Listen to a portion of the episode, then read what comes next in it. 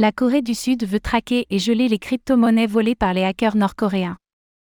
La Corée du Sud prépare une loi pour traquer et geler les crypto-monnaies volées par des hackers nord-coréens, accusés de financer le programme d'armement de Pyongyang. Les hacks crypto, en parallèle des cyberattaques perpétrées par le régime nord-coréen, auraient permis de financer environ la moitié de son programme de missiles.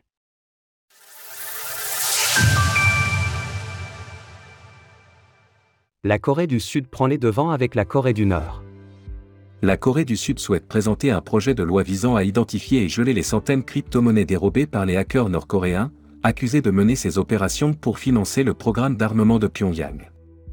Selon le Korea Junbanj Daily, le projet de loi avait déjà été présenté au mois de novembre dernier par le Service national de renseignement sud-coréen, mais a été renvoyé pour révision par le président Yoon Suk-yeol, qui souhaitait que des mesures pratiques pour renforcer la sécurité nationale soient ajoutées.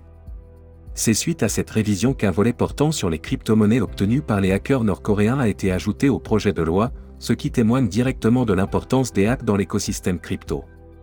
Selon les services de renseignement sud-coréens, le régime de Pyongyang aurait accumulé plus de 1,28 milliard de dollars suite aux différentes opérations menées par ces hackers, souvent représentés par le Lazarus Group ou APT-38, qui s'en prennent d'ailleurs également aux organismes financiers plus classiques. Un haut fonctionnaire du gouvernement sud-coréen a ajouté que le cadre de cybersécurité du pays a besoin d'être réparé de toute urgence. Après que l'ancien gouvernement de Moon Jae-in l'ait laissé tomber en ruine afin d'éviter d'offenser la Corée du Nord. De nombreuses mesures sont attendues.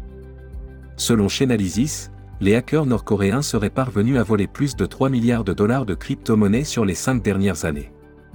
Et selon le député à l'Assemblée nationale de Corée du Sud Yoon plus de 52,46 millions de dollars auraient été blanchis directement à travers des exchanges sud-coréens sur les quatre dernières années. Selon Anne Neuberger, conseillère adjointe à la sécurité nationale des États-Unis, les estimations indiquent que le régime nord-coréen aurait financé environ la moitié de son programme de missiles grâce aux hacks de crypto-monnaies et aux cyberattaques en général. Effectivement, la hausse du volume de crypto-monnaies volées coïncide avec l'augmentation considérable des essais de missiles par le gouvernement de Kim Jong-un.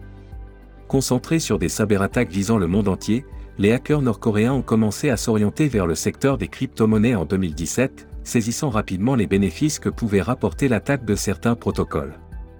On leur attribue d'ailleurs le tristement célèbre hack de la sidechain Ronin, évalué à 624 millions de dollars, ou encore celui du Bridge Harmony, évalué lui à 100 millions de dollars. L'une de leurs dernières victimes, Coinsped, a demandé à réunir les acteurs majeurs de l'écosystème pour prévenir de futures attaques du régime de Pyongyang après s'être fait dérober 37 millions de dollars. Source illustration, driver photographeur via Flickr, CCBYSA 2.0. Retrouvez toutes les actualités crypto sur le site cryptost.fr.